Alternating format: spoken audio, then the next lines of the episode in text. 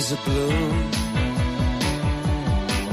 Shoots up through the stony ground. There's no room. No space to rent in this town.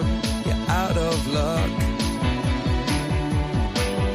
And the reason that you had to care, the traffic is stuck. And you're not moving anywhere. Comienza en Radio María Sexto Continente. Con el obispo de San Sebastián, Monseñor José Ignacio Munilla.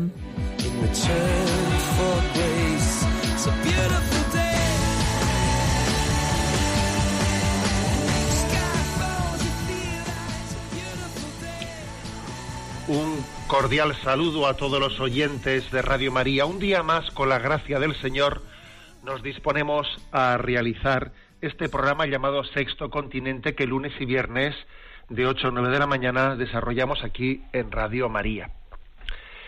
Un comentario de entrada que nos, eh, nos sitúa en la realidad, porque el programa quiere iluminar la realidad en la que vivimos. Ayer saltaba a la luz pública una noticia muy triste y era que un enfermo de ELA ha grabado su suicidio para reclamar la, la eutanasia. Rezamos por él porque obviamente pues aunque ob- objetivamente pues el, hacho- el- el- el acto que ha hecho pues es muy grave, sin embargo, Dios no da por perdida a nadie y además tenemos que ser conscientes de las situaciones dramáticas en las que las personas puedan realizar determinados actos que no, no podemos juzgarlas sin, sin entender el drama que están viviendo personas y sin saber hasta qué punto su, eh, su libertad está siendo condicionada. Por lo tanto, con respecto a él en concreto, pues nos limitamos a rezar por él y punto, ¿no? Pero obviamente, como se trata de un hecho, de un hecho que ha sido utilizado pues para reabrir el debate de la eutanasia, pues creo que hay que decir una palabrita. Y yo son dos los, eh, los mensajes que, que he enviado a las redes sociales. ¿no? Uno, una, una frase de San Bernardo que dice, el desconocimiento de Dios genera desesperación. Sí, esta sociedad no sabe que la cruz de Cristo es reveladora de sentido. Y sin la cruz de, Jesu- de Jesucristo, el sufrimiento del mundo genera desesperación.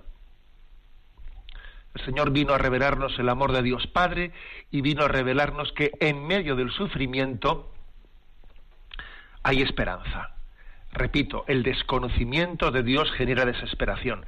He visto que las redes sociales, pues enseguida, pues estos, eh, pues claro, obviamente el pensamiento mayoritario políticamente correcto hace reivindique la libertad. Es una pena que alguien tenga que morir así escondiendo nos ha dado una lección de cómo él se ha suicidado ante una cámara para que nosotros tengamos más libertad y, tal y cual y cual no bueno.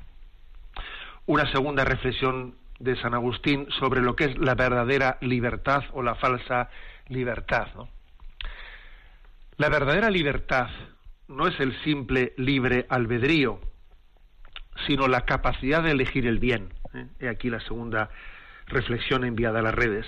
La verdadera libertad no es el simple libre albedrío, sino la capacidad de elegir el bien. La libertad no es hacer una cosa a su contrario. Soy libre de hacer lo que me dé la gana, no.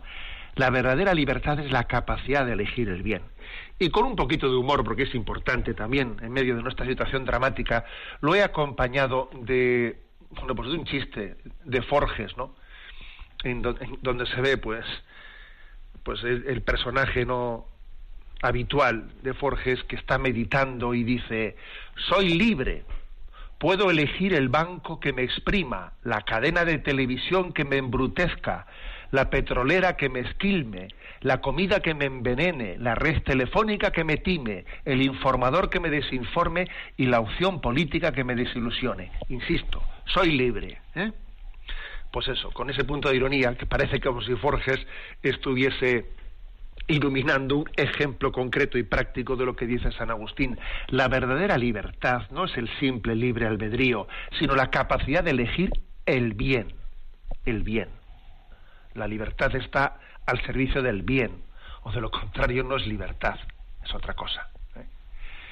Bueno, pues hacemos por lo tanto un voto en favor de la vida, de dignificar la vida, incluso la vida del enfermo. Tiene una, tiene plena dignidad. No tiene la misma dignidad la vida del enfermo que la de un sano. No, tiene un poco más de dignidad todavía. Si, si cabe. ¿eh? En ella descubrimos al Cristo sufriente, pero claro, entendemos por eso que se acerca la Semana Santa y que el mundo necesita de la Semana Santa y necesita de lo que en ella se revela, la cruz de Cristo, iluminadora de la dignidad del ser humano en medio de la prueba, en medio del sufrimiento. El desconocimiento de Dios genera desesperación, dice San Bernardo, y nosotros decimos, Señor, queremos conocerte, queremos que el mundo te conozca. Este programa de Sexto Continente tiene también la característica de tener pues una interacción con vosotros a través de las redes sociales, en la cuenta de Twitter, arroba obispo Monilla, en el muro de Facebook y de, Instagram, que lleva mi nombre personal de José Ignacio Monilla, y hay una cuenta de correo electrónico, sextocontinente arroba radiomaria.es, que bueno, pues que es muy activa y a la que me hacéis llegar muchas proposiciones que os agradezco de corazón. Bueno, ¿qué tema voy a tratar en el día de hoy? Pues un tema muy práctico. El tema es el cristianismo y el zen son compatibles ¿Son compatibles el cristianismo y el zen? Desde luego nos los quieren hacer compatibles. ¿eh? Está claro que nos los, quieren hacer compatibles. Ayer recibía yo la revista Vida Nueva y veía que en el pliego central se nos eh, aquí se nos se nos ofrecía la recepción del zen entre los cristianos y venga a hacernos propaganda de cómo el zen es estupendo pues para los cristianos no y en la misma revista pues no hace mucho tiempo venía un artículo de Pablo Dors, eh, sacerdote y escritor, del cual también ya critiqué hace algún tiempo y otro artículo en esta en este mismo programa de Sexto Continente y en esta ocasión lo titulaba El Zen me ha devuelto a Cristo, ni más ni menos, y hay titular de, de un sacerdote. Sacerdote, o sea, el Zen le ha devuelto a Jesucristo. Y este mismo sacerdote publicaba o sea, publicaba, no, sí, publicaba recientemente en el periódico El País una entrevista a propósito de que un libro suyo, un, librito pequeño, Biografía del Silencio, pues ha tenido una altísima difusión ¿eh? de 100.000 ejemplares, que pues es este libro Biografía del Silencio, pues una presentación del Zen, más o menos, ¿no? De su forma de meditación bajo los parámetros del Zen. O sea, quiere decir que verdaderamente se está introduciendo eh, todo, ¿no? Se está queriendo introducir la aparente no compatibilidad, no solo la aparente compatibilidad, sino, sino la conveniencia de servirnos del, del Zen para, para poder eh, pues avanzar en la, en la espiritualidad. Y entonces, bueno, pues yo me hago esta pregunta, ¿es compatible el cristianismo y el Zen? Bueno, pues yo voy a, mm, me voy a mojar, ¿eh? y voy a decir que no, que no lo es que no es compatible, que son dos parámetros pues que navegan pues navegan de una manera muy diferente, ¿eh? muy diferente. Entre ellos, entre otras cosas, porque es que en el Zen, por ejemplo, en este librito de Pablo Dors, Biografía del Silencio, en ningún momento se habla de la palabra diálogo. En ningún momento se entiende la meditación, la meditación como un encuentro de dos libertades. En ningún momento se habla de Dios como un tú, como un tú, como una persona con la cual yo diálogo, entro en encuentro. Es que son dos parámetros distintos. En el año 1989, la Congregación para la Doctrina de la Fe mandó, envió una carta eh, a todos los obispos de la Iglesia Católica sobre algunos aspectos de la meditación cristiana, oración y forma. Eh, muy interesante, ¿no? En ellos, en, voy a leer pues, un par de párrafos y luego entro aquí en materia, ¿no? Leo un par de párrafos diciendo mm, el contacto siempre más frecuente con otras religiones y con sus diferentes estilos y métodos de oración han llevado a, a, que muchos fieles en los últimos decenios se interroguen sobre el valor que pueden tener para los cristianos formas de meditación no cristianas. La pregunta se refiere sobre todo a los métodos orientales, Actualmente algunos recurren a, tales métodos por motivos terapéuticos. La inquietud espiritual de una vida sostenida al ritmo sofocante de la sociedad tecnológicamente avanzada impulsa también a un cierto número de cristianos a buscar en ellos el camino de la calma interior y del equilibrio psíquico este aspecto psicológico no será considerado en la presente carta, que más bien desea mostrar las implicaciones teológicas y espirituales de la cuestión. Otros cristianos, en la línea del movimiento de apertura e intercambio con religiones y culturas diversas, piensan que su misma oración puede ganar mucho con esos métodos, al observar que no pocos métodos tradicionales de meditación, peculiares del cristianismo, en tiempos recientes han caído en desuso. Se preguntan, ¿se podría enriquecer nuestro patrimonio a través de una nueva educación en la oración, incorporando también elementos que hasta ahora eran extraños? O sea, parece como que nos hemos olvidado de nuestros métodos de oración, el método ignaciano. Y, entonces, yo no podría sustituir el método ignaciano por el zen. ¿Eh? Entonces, claro, pues uno ve pues este pliego, este pliego de central que ha presentado esta revista Vida Nueva, ¿no? Esta semana, y entonces dice, lo leo, ¿eh? Me parece una de las tareas más importantes de nuestro tiempo, tan sediento de experiencia mística, allanar los caminos que faciliten, ¿no? Discernir lo que es experiencia religiosa madura y espiritualidad sana, ayudándonos del Zen y de San Ignacio de Loyola. Vamos, a mí, con todos mis respetos, pienso que si San Ignacio de Loyola levantase la cabeza y si escuchase cómo ¿eh? se dijese que hay que ayudarse del Zen y de San Ignacio de Loyola, San Ignacio diría, pero yo qué dije, o sea, ¿y en qué momento, en qué momento San Ignacio de Loyola puede ser mezclado con el Zen? Vamos, que se lo digan a Francisco Javier, ¿eh? cuando estuvo, digamos, en Oriente y allí tuvo que hacer un acto de, de libertad interior para presentar el camino de Jesucristo jugándosela y ahora se dice, bueno, si se puede ir eh, de la mano, ¿eh? Bueno, pues obviamente es una manipulación. ¿eh? Pensar que el espíritu de San Ignacio de Loyola pues es conjugable con Zen, vamos, es una manipulación de la realidad. ¿eh? Es, un forzar la realidad con calzador desde nuestros parámetros, ¿eh? desde unos parámetros de lo políticamente correcto del momento actual en el que vivimos. Es querer buscar una bendición de San Ignacio en el siglo XVI de una manera forzada, no, forzadísima y contraria al espíritu ignaciano. Bueno, por eso digo que hay una gran confusión, hay un gran desnortamiento, un gran desnortamiento. ¿eh? Entonces digo, es muy importante este documento mm, del año 1989 de la congregación dirigida a los obispos sobre las formas, sobre el valor de las formas de oración. Es verdad que el documento no entra en nombres propios, ¿eh? da criterios, no habla de esto, del otro, del otro, aunque sí habla del budismo. ¿eh? Dice, leo el punto tercero, para responder a esta pregunta es necesario ante todo, sobre, esto, sobre si se podría incorporar otros métodos no orientales, es necesario para responder a esta pregunta considerar aunque sea grandes rasgos, en qué consiste la naturaleza íntima de la oración cristiana, para ver luego si cómo puede, para ver luego si, si y cómo puede ser enriquecida con métodos de meditación nacidos en el contexto de religiones y culturas diversas. Para iniciar esta consideración se debe formular en primer lugar una premisa imprescindible. La oración cristiana está siempre determinada por la estructura de la fe cristiana, en la que resplandece la verdad misma de Dios y de la criatura. Por eso se configura propiamente hablando como un diálogo personal, íntimo y profundo entre el hombre y Dios. Es la clave. ¿eh? Yo, con todos mis respetos, yo me he leído el librito este de meditación de biografía del silencio de Pablo Dors y no he, encontrado en ningún momento ni un atisbo de ese diálogo, ¿eh? de ese diálogo entre el hombre y Dios. Luego hablaremos de ello.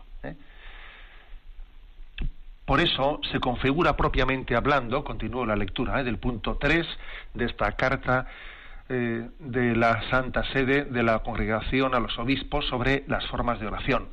Por eso se configura propiamente hablando como un diálogo personal íntimo y profundo entre el hombre y Dios. La oración cristiana expresa, pues, la comunión de las criaturas redimidas en la vida íntima de las personas trinitarias. En esta comunión que se funda en el bautismo y en la Eucaristía, fuente y culmen de la vida de la Iglesia, se encuentra contenida una actitud de conversión, un éxodo del yo del hombre hacia el tú de Dios. ¿Mm? El hombre, o sea, fíjate, aquí se habla del éxodo del, yo del hombre hacia el tú de Dios. ¿Mm? Cuando precisamente, pues en, en esta metodología del Zen lo que se hace no es un éxodo del yo, sino más bien una introspección del yo que no sale de sí mismo.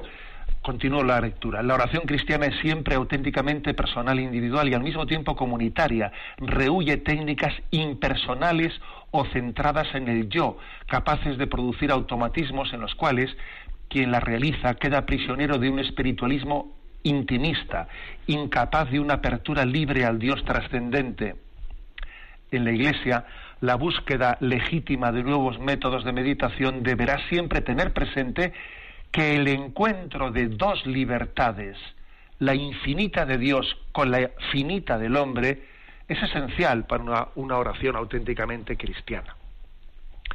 Bueno, como veis, digo, es un documento que da criterios, no entra en nombres propios de esta técnica o la otra, pero obviamente, y tampoco niega el hecho de que puedan existir nuevas formas de oración. ¿Cómo va a negar la Iglesia el que el que no pueda eh, haber nuevas formas de oración, pero obviamente eh, pone todo el inciso en que existe pues un riesgo muy grande desde, desde, esa desde ese recurso a Oriente de perder, de perder la esencia de lo que es la, la oración cristiana. ¿no?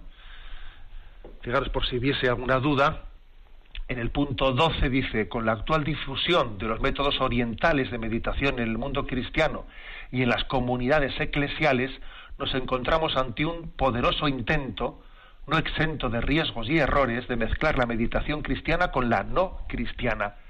Las propuestas en este sentido son numerosas y más o menos radicales. Algunas utilizan métodos orientales con el único fin de conseguir la preparación psicofísica para una contemplación realmente cristiana, otras más, más allá y buscan originar con diversas técnicas experiencias espirituales análogas a las que se mencionan en, los escritos de ciertos místicos católicos. Otras incluso no temen colocar aquel absoluto sin imágenes y conceptos propio de la teoría budista en el mismo plano de la majestad de Dios, revelada en Cristo, que se eleva por encima de la realidad finita.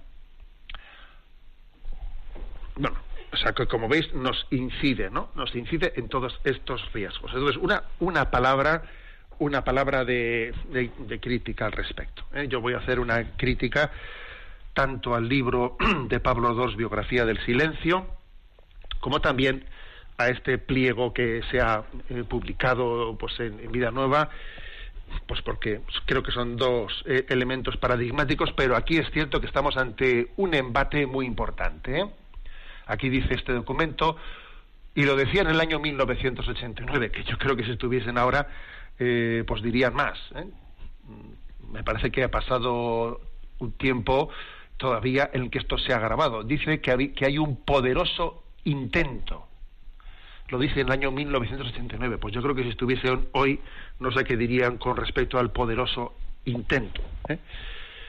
Bien, pues este es nuestro punto de partida. Eh, hagamos un momento también oracional. Mi cruz, estamos en la antesala de la Semana Santa, mi cruz de María Ángeles Ruiz. Escuchamos este tema.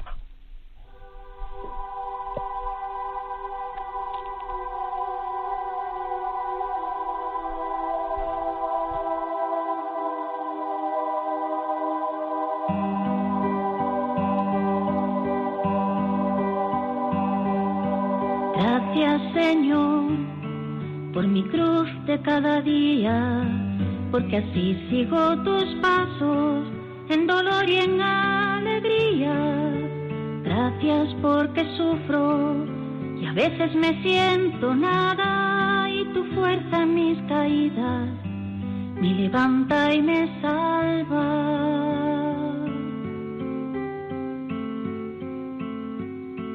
Gracias porque veo en mi miseria tu mirada que me abraza y me recrea y hace nueva mi alma.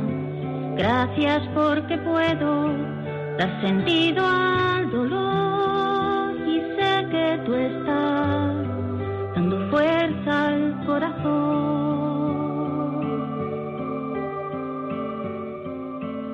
Si no fuera por esas cosas que te iba yo a ofrecer, ¿cómo te iba a hacer sentir lo que te llevo a querer?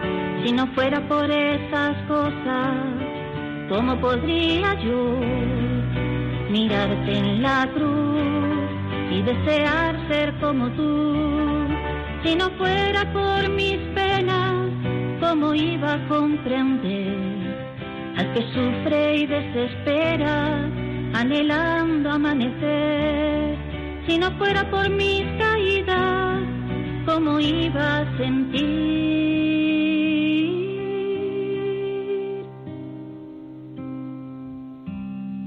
Que tu cruz da nueva vida y vuelvo a ser yo misma ante ti. Bueno, pues esta es nuestra nuestra expresión, nuestra esperanza. Jesucristo es nuestra esperanza, quien está revelada especialmente en la cruz.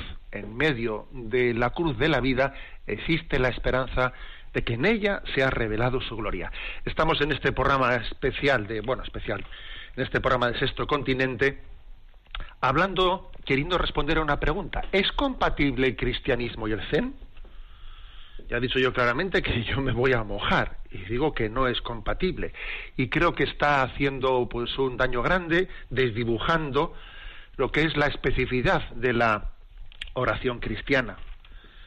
Eh, en el pliego que la revista Vida Nueva se ha, se ha difundido ¿no? esta semana, en el que bueno pues se viene a decir todo lo contrario, ¿no? Pues que estupendo, que el Zen es un instrumento para nuestra, eh, para nuestra enriquecer nuestra oración cristiana, etcétera se busca, como suele ocurrir, bueno, primero, se ignora totalmente, no se menta, que ya es bastante significativo, ¿no? que en un pliego sobre este tema, sobre eh, la recepción del CEN entre los cristianos, no se mente este documento clave de discernimiento, que es el de la carta a los obispos de la Iglesia Católica sobre aspectos de la meditación cristiana. resulta, fíjate tú, que no se mente, ¿no?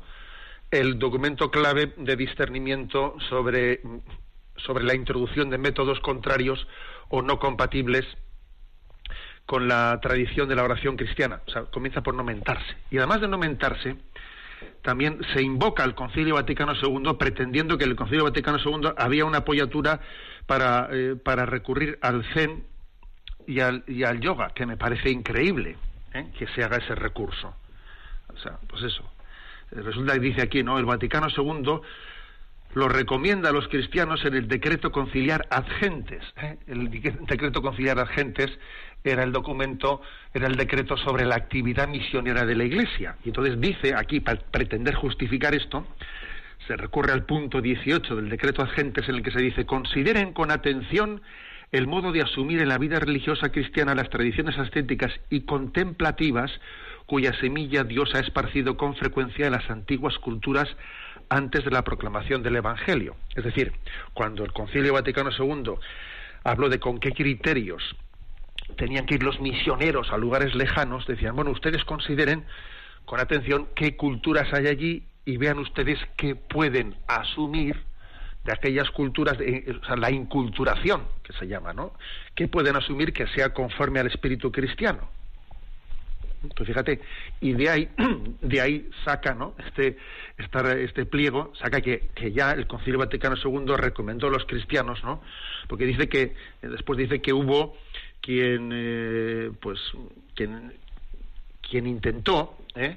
O sea, que en, el, en ese documento se dijese que se estaba refiriendo al Zen y al yoga, ¿eh? incluso dice que hubo un jesuita que intentó pues en el ¿eh? pues en el Concilio Vaticano II decir el recurso al zen y al yoga pero que dice que en la redacción final se evitó eh, decirlo del zen y del, yoga pues para no reducirlo a dos casos concretos porque podían ser más también no por Dios no manipulemos el Concilio Vaticano II el Concilio Vaticano II en absoluto Es decir, no sé si no sé si será verdad que alguien intentó meter lo del zen y lo del yoga, pero el caso es que no se metió y desde luego los padres los padres conciliares para rato hubiesen aprobado eso, lo hubiesen aprobado.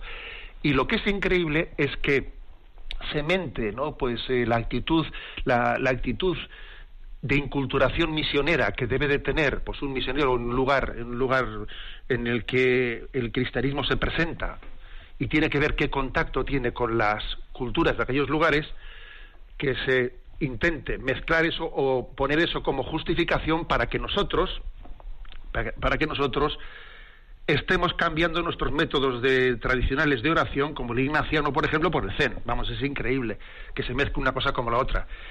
Yo, por ejemplo, recuerdo ¿no? haber visto pues, un, un entorno cercano a nosotros en los que, claro, se confunde los encuentros interreligiosos, por ejemplo, ¿no? Pues recuerdo una parroquia en la que como primer punto, primer paso, se hizo un encuentro interreligioso, pues en el que pues, una oración en la que participamos conjuntamente con judíos, con musulmanes, con budistas, pues estupendo, ¿no? Pues un encuentro interreligioso, ¿vale?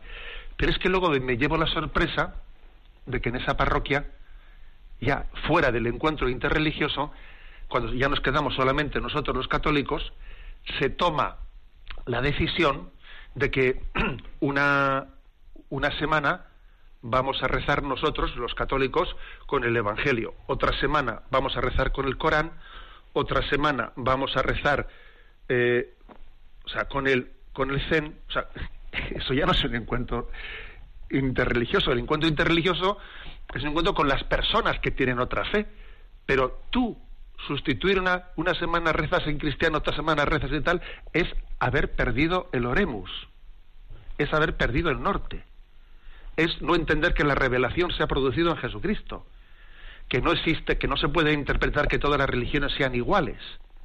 Es, es perder la novedad de Jesucristo, revelador del Padre, quien nos pone en relación con Él. O sea, confundir el encuentro interreligioso como con una justificación de que, de que, de que Jesucristo no es único, es, de verdad, es manipular el concilio Vaticano II. Y es no entenderlo. Bueno, y yo creo que es importante que vayamos a, a temas, eh, a temas prácticos y concretos. Quizás también, antes de entrar en temas prácticos y concretos, añado una cosa. Yo percibo que también hay un, eh, hay un error de partida en, el, en este mismo pliego que se hace, ¿no? Un error de partida a la hora de hacer una lectura equilibrada de, de la crisis del pensamiento contemporáneo. Entonces, se dice, bueno, y podíamos y podríamos mm, conjugar en muchas cosas, ¿no? Pero se dice que la cultura dominante, ahora me refiero a, cómo se, se presenta en este pliego de, del, del zen y del cristianismo presentados de la mano, ¿no? Pues que frente a la cultura dominante, la que domina todo lo racional y lo científico, nosotros, eh, pues está claro, eh, dice que, que el zen es como una especie de rebelión del alma. ¿eh? Es una rebelión del alma frente a esta tendencia al tecnicismo y el racionalismo. A ver, con todos mis respetos, en Occidente no, eh, no hay un sobreexceso de razón, ¿eh? No, no. En Occidente hay una carencia de razón.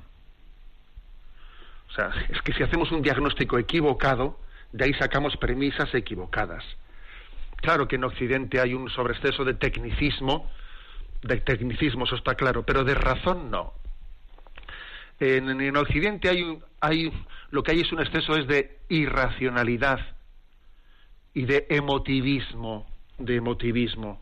Pero cuando se habla del racionalismo, eh, si se entiende por racionalismo exceso de razón, no, no, en Occidente no hay exceso de razón, hay carencia de razón. Y esto tiene su importancia, porque si, claro, si se presenta fuera la razón, aquí lo que hace falta es la intuición, ¿no? Y todos estos mundos, digamos, de, de, recursos, mm, de, de, mm, de métodos orientales, lo que hacen es una especie de refutación a la razón. Fijaros cómo la tradición cristiana siempre fe y razón fueron de la mano. Os recuerdo la encíclica de Juan Pablo II, Fides et Ratio, clave también en la la tradición cristiana fe y razón siempre van de la mano, pero en el mundo oriental no.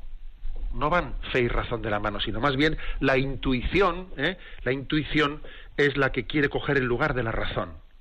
En la tradición cristiana hay tres sabidurías que, que están todas las tres entrelazadas. Hay un libro, por cierto, que tiene el libro el título de Las tres sabidurías de Marie-Dominique Philippe, eh, que está publicado en palabra, las tres sabidurías.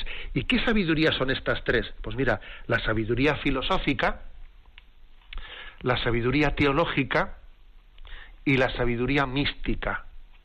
Esas tres sabidurías en la tradición cristiana han ido de la mano. Bueno, pues sin embargo, en, este pliego ¿no? de, de, vida nueva sobre que quiere presentar el Zen integrado en el cristianismo, se dice no, que aquí lo que hace falta es pues responder eh, al racionalismo de Occidente, mm, que más intuición eh, del corazón y menos razón. No, eh, no dejemos nunca la razón de la mano del discernimiento.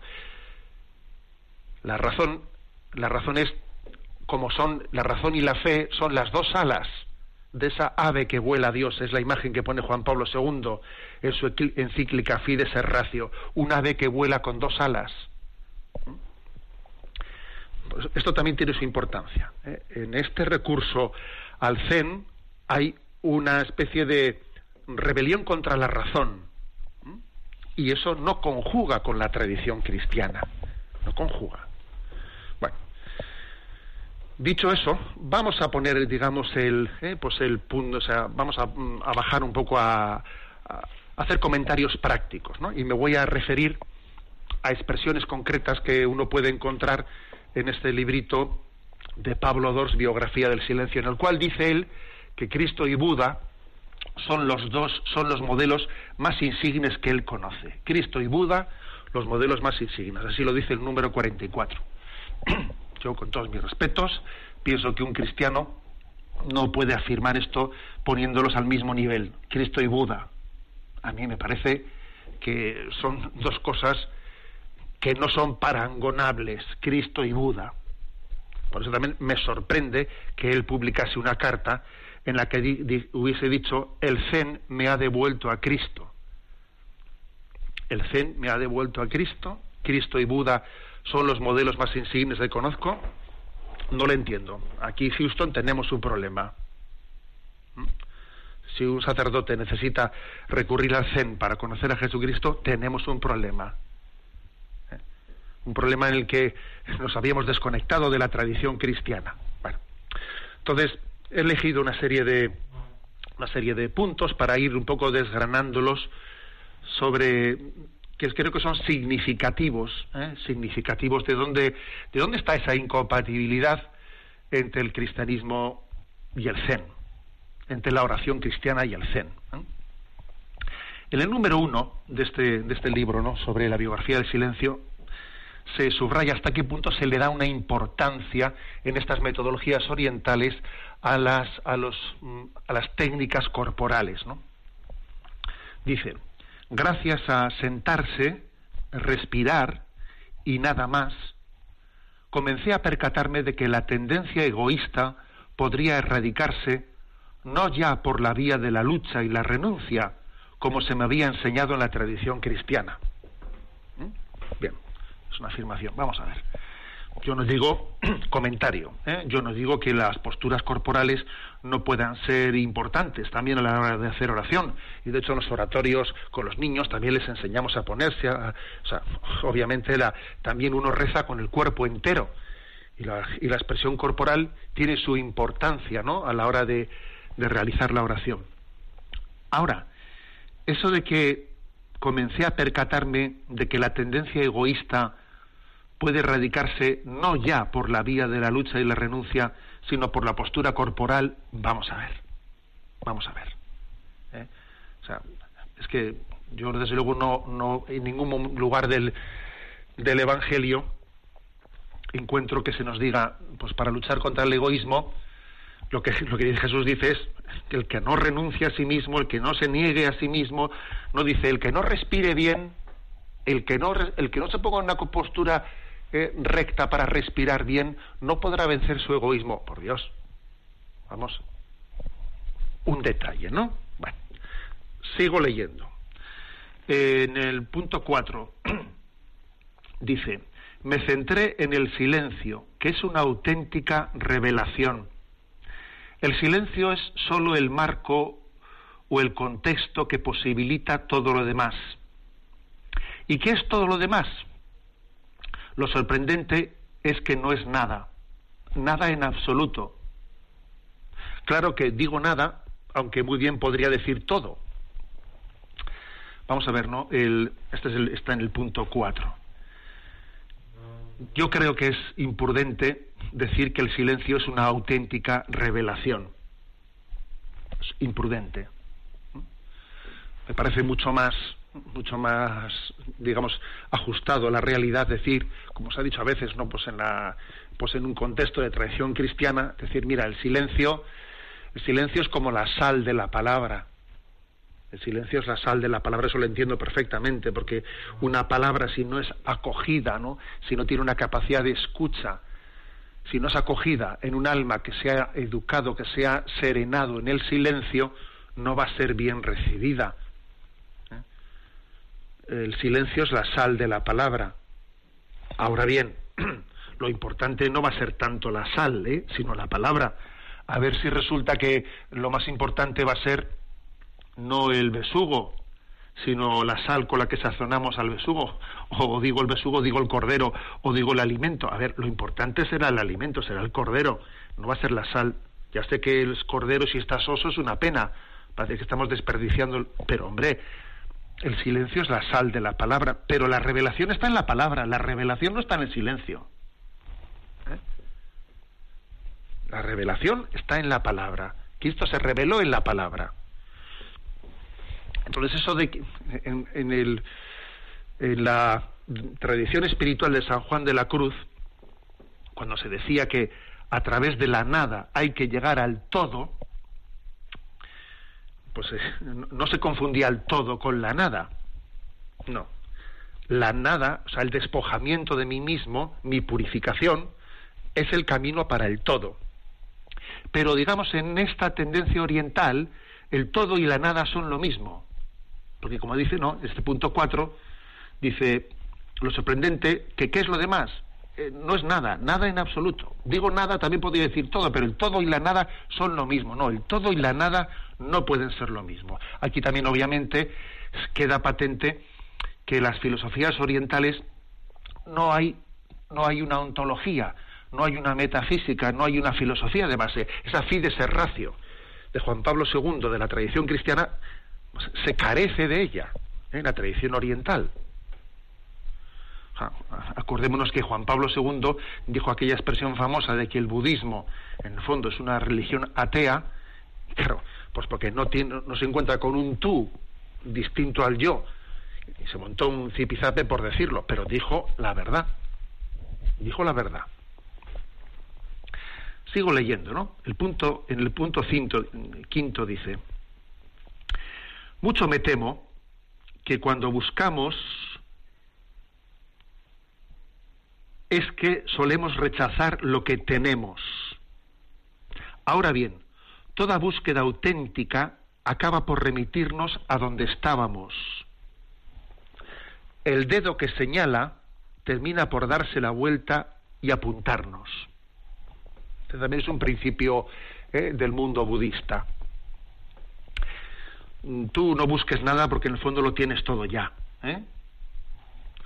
Bueno, yo creo, con todos mis respetos, que cuando la samaritana buscaba, buscaba una plenitud, buscaba una felicidad, no la tenía. O sea, Jesucristo no le remite a decir, ¿eh? ya, ya, ya lo tienes, no, sino que le está diciendo, lo tienes delante de ti. Esa fuente de agua viva que buscas está en Jesucristo, en ti no está no está dentro de ti. Tienes que buscar a Jesucristo, que será fuente de agua viva, pero tú misma no eres la fuente de agua viva. Es Jesucristo la fuente de agua viva. Por tanto, la samaritana buscaba lo que necesitaba y lo que no tenía. Somos mendigos de la gracia y la gracia viene de lo alto. La gracia no se confunde con nuestro yo, es nuestro yo el que pide la gracia. Continúo adelante. ¿eh? Dice un punto clave, ¿eh? aquí me parece que este es uno de los puntos claves para discernir ¿eh? si, lo, si lo que es conforme a la oración cristiana y lo que no es. Dice, yo medito para, dice Pablo Dors, ¿eh? sigo, sigo parafraseando algunas cosas que he extraído, textos significativos de su libro Biografía del Silencio. Dice él, yo medito para tener fe en la meditación. Eso está en el número 6. Medito para que mi vida sea meditación. Vivo para que mi meditación sea vida. No aspiro a contemplar, sino a ser contemplativo que es tanto como ser sin anhelar. Eso está en el punto 15. Y luego dice, en el Zen el camino es la meta. 38. Me parece, por lo menos hay que agradecerle que sea claro, ¿eh? Dice, porque obviamente creo que está dejando claramente las premisas de lo que es el budismo, claramente incompatible con el cristianismo, porque dice, para mí, dice, yo no aspiro a contemplar, sino a ser contemplativo. Yo lo que quiero es que tener fe en la meditación misma. Pues, pues con todos mis respetos. Yo sí aspiro a contemplar. El hombre ha sido creado para contemplar la, para contemplar la gloria de Dios, para aspirar a ella. Eso de que no aspiro a contemplar, sino a ser contemplativo, es como si el medio se convirtiese en el fin.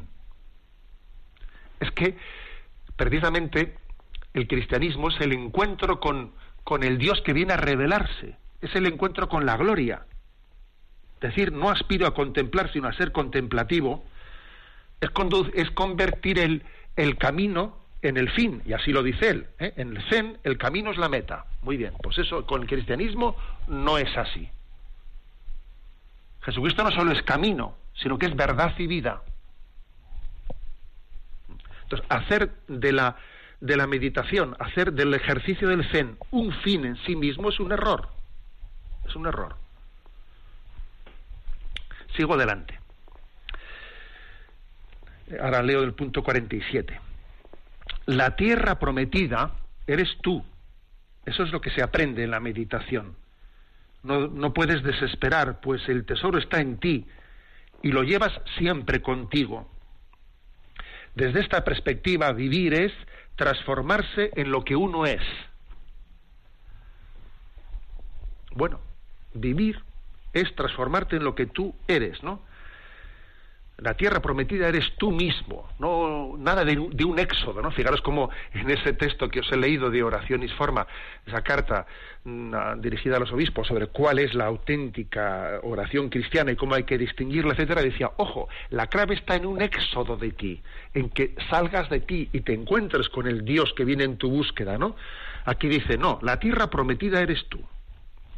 Desde esa perspectiva, vivir es transformarse en lo que uno es nada, sé tú mismo. Y lo de ser imagen y semejanza de Dios y que hemos sido creados a imagen del Hijo, entonces, ¿eso, eso dónde queda? ¿Cómo es compatible con esto? Sigo adelante, ¿no? Y el punto 23 dice, en realidad no hay ningún problema en absoluto. No tenemos, ni mucho menos somos, un problema. Los problemas nos gustan porque nos da la impresión de que gracias a ellos podremos ser. El verdadero problema son nuestros falsos problemas. Bien, aquí llega, pues digamos, esa filosofía budista de, mm, de no hay sufrimiento, no hay dolor, yo me abstraigo y no hay ningún problema en absoluto. Bueno, eso me parece que no es ser justo con la realidad. Eso díselo al enfermo de cáncer. ¿eh? Eso díselo a quien no puede pagar la factura del colegio de sus hijos. Eso, es decir, esta filosofía de que no hay problema, el problema está dentro de mi cabeza, etcétera, yo creo que tiene algo de irrealismo, ¿no? O sea, como si la racionalidad el discernimiento de las cosas fuese absurda.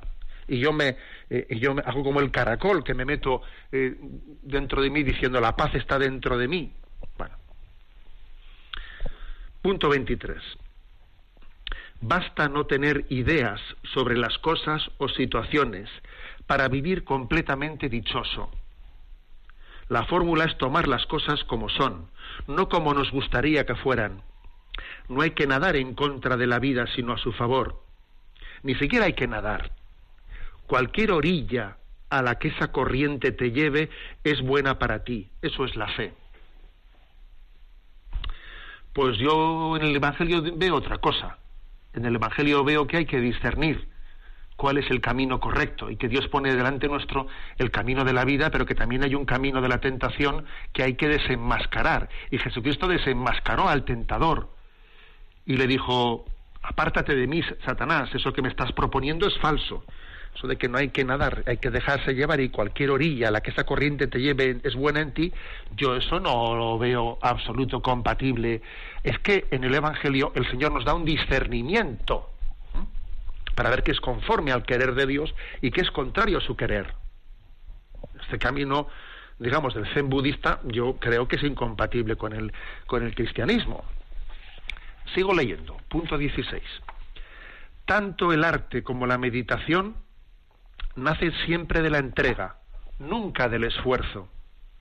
Y lo mismo sucede con el amor. El esfuerzo pone en funcionamiento la voluntad y la razón, la entrega, en cambio, la libertad y la intuición. Claro que bien podríamos preguntarnos cómo puede uno entregarse sin esfuerzo. Los chinos tienen un concepto para eso. Hacer no haciendo. Ya está. ¿Eh? Hemos buscado la palabra mágica. Hacer no haciendo. Pues con todos mis respetos, eh, no se puede entregarse sin ese esfuerzo. Y el Evangelio no rehuye la palabra esfuerzo y dice que de los esforzados es el reino de los cielos y habla de negarse a sí mismo para seguir a Jesucristo. ¿Eh?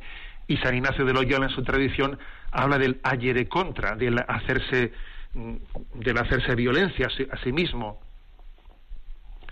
Y el Evangelio, esto vamos, es tremendo. El que no se niegue a sí mismo el que no renuncie por mí. O sea que, ¿por qué esa negación del esfuerzo? Eso es es una premisa antropológica absolutamente falsa. Entrega sin esfuerzo es no conocer que ha habido un pecado original, que nosotros estamos heridos, que existe una tendencia de la concupiscencia a la máxima, al máximo placer con el mínimo esfuerzo. O sea, es no caer en cuenta de nuestra realidad ¿no? antropológica. Y desde luego el Evangelio, mm, claramente hablando, integra entre entrega y esfuerzo, las integra. Sigo leyendo. Ganaríamos mucho si en lugar de enjuiciar, las cosas las afrontáramos. Es mucho más saludable pensar menos y fiarse más de la intuición, del primer impulso. Casi ninguna reflexión mueve a la acción. La mayoría conduce a la parálisis. Es más, reflexionamos para paralizarnos. En el Zen, eso está en número 18. En el Zen no se intenta nada, se hace o no se hace, pero no se intenta. Número 41. Pues es que esa es otra, otra, otra expresión concreta de cómo existe esa especie de alergia a la, a la racionalidad, alergia al, eh, discernimiento. Es como si todo se, hubiese, se hubiese rehuido, ¿no? Lo que es la tradición cristiana, la que se conjuga la sabiduría, las tres sabidurías que os decía, ¿no? La sabiduría de la filosofía, ahí está Aristóteles, ¿no? La sabiduría de la teología, ahí está Santo Tomás, la sabiduría de la mística, ahí están todos los místicos, ¿no? Entonces, alergia, aquí lo que hay que hacer es intuir, intuir, pero nada de discernir, ¿no? Nada de discernir las cosas. Cuando se reflexiona, dice, entonces esto, eso nos conduce a la parálisis. pues yo, a mí me pasa lo contrario. Yo cuando reflexiono, después de la reflexión viene la acción. Reflexionas, disciernes y dices, bueno, por aquí, creo que el Señor me pide este camino, es conforme... lo malo suele ser actuar sin reflexionar, por pura intuición. Sigo adelante con el siguiente punto, que también se las trae este. Punto 40. La ideología del altruismo se ha colado en nuestras mentes occidentales, sea por la vía del cristianismo, sea por la del humanismo ateo. En el budismo zen, por el contrario, parece estar muy claro que el mejor modo para ayudar a los demás es siendo uno mismo y que es difícil, por no decir imposible, saber qué es mejor para el otro. Pues para ello habría que ser él o ella y estar en sus circunstancias.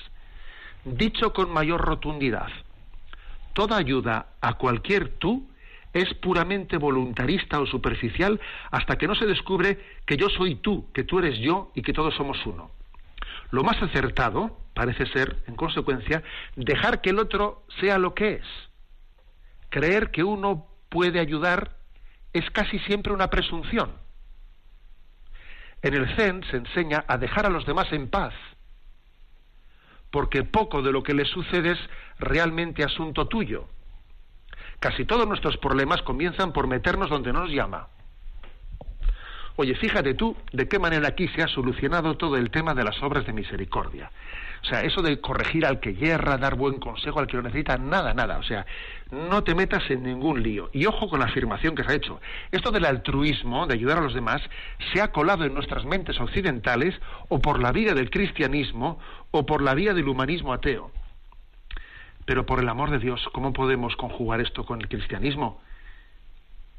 ¿Tú te imaginas el Papa Francisco, en su insistencia continua de implicación con el prójimo de tal, de cual, ¿no? Pues ese lavatorio de los pies continuo, ¿no? O sea, oye, que deja al otro en paz, que, ¿eh? que el CEN nos enseña que no te metas en lo que no es tuyo y, a ver, pues, o sea, creo que es, creo que es absurdo. ¿eh? Obviamente siempre cabe hacer una un aspecto integrador, un aspecto de que tú tienes que ayudar al otro poniéndote en su lugar, no, no, no desde una intervención paternalista que sea desconocedora de las circunstancias de las personas. Pero con todos mis respetos, eso está plenamente integrado en la tradición cristiana. ¿Eh? Ese, ese hacerse uno con el otro para poder, ayudarle, pero esta, esta perspectiva de que el altruismo se ha colado por la vía del cristianismo, por la vía del humanismo ateo, y que lo que hay que hacer es no molestar a los demás, hombre, por Dios. Punto 43. Se puede vivir sin pelear contra la vida. ¿Por qué ir en contra de la vida si se puede ir a su favor? ¿Por qué plantear la vida como un acto de combate en lugar de como un acto de amor? Punto 43. ¿Y por qué, le pregunto yo, ¿no? ¿Y por qué contraponer amor y combate? Es que precisamente combate el que ama. Es que precisamente para poder combatir hay que amar. Para poder combatir la tentación, para poder mm, discernir y poder afrontar ¿no? lo que es contrario al querer de Dios hay que amar, hay que amar con el amor de Dios. Estamos siempre en una, ¿eh? en una contraposición entre intuición y razón que es absurda. ¿Eh? O sea, creo que aquí hay un problema, ¿no? Eh, de, una falta de base, de, base ontológica metafísica muy clara. Y el último punto que he seleccionado, ¿no?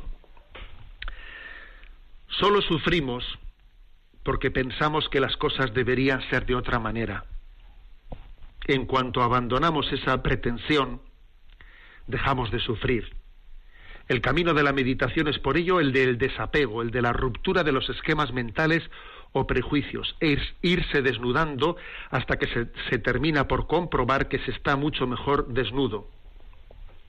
Punto 44. Pues obviamente, claro que podemos también de esta expresión, pues en cuanto al despojamiento, etcétera, en cuanto a confiar y conjugarnos en la voluntad de Dios, en la, voluntad y en los planes de Dios, podemos conjugarnos. Pero, claro, una cosa es decir, una cosa es decir, yo confío en la voluntad de Dios, confío su providencia.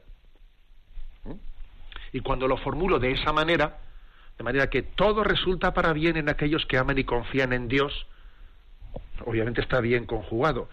Pero cuando no se hace esto en relación a un tú, a un Dios que es Padre Providente, sino a un designio impersonal, impersonal, ¿no? De que yo no tengo que sufrir porque no tengo que cambiar nada las cosas, eh, me tengo que abandonar y dejar llevar a donde me lleve la corriente. Cuando esto se formula no ante una voluntad salvífica de Dios que es capaz de sacar bienes de los males, sino frente a esa especie de corriente ¿eh? cósmica mm, con la que me tengo que dejar y llevar, entonces la cosa cambia completamente. Lo que es muy distinto que sea un Dios Padre Providente el que lleve la historia y que se integre su llamada a que yo luche contra el mal porque, y que confíe en Él. Porque la tradición cristiana se integra en ambas cosas. La llamada a que yo luche y reme contra corriente y, y el Evangelio nos dice que hay que pasar por la puerta estrecha porque ancha es la puerta que lleva a la perdición y estrecha es la puerta que lleva a la salvación. Y al mismo tiempo el Evangelio, después de decir eso, dice, mira las flores del campo. Mira, tú confía que tú, Dios te quiere a ti más que, las, eh, que a los pájaros y las flores del campo. Pero te han dicho también lo anterior. Han dicho lo anterior. Sin embargo, cuando uno olvida que es Dios Padre el que lleva adelante ¿no? esa conjunción, y si, si eres tú el que tienes que integrarte en un cosmos y dejarte llevar, pues entonces la cosa cambia completamente de perspectiva. Porque la clave de la, de la autenticidad de la oración cristiana está en el tú, en el Padre, en el Hijo y en el Espíritu Santo, el Dios Trino, que tiene un lenguaje intratrinitario y nuestra oración es la participación de ese lenguaje intratrinitario. Es un éxodo de salir de nosotros mismos y encontrarnos con el Dios que viene en nuestra búsqueda.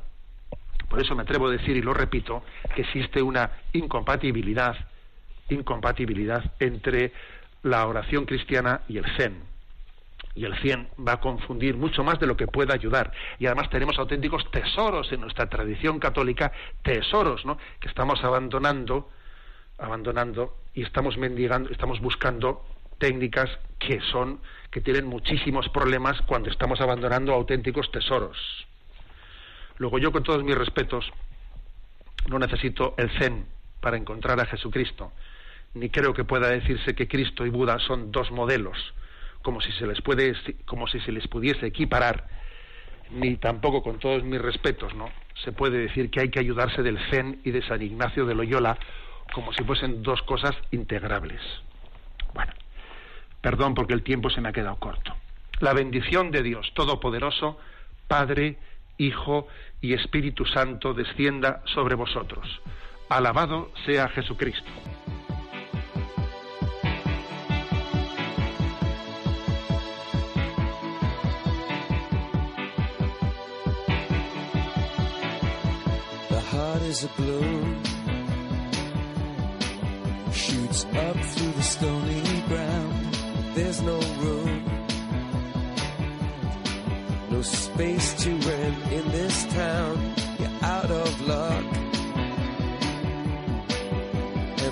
reason that you had to care, the traffic is stuck, and you're not moving anywhere. You thought you found a friend. Han escuchado en Radio María Sexto Continente, un programa dirigido por el obispo de San Sebastián, Monseñor José Ignacio Monilla.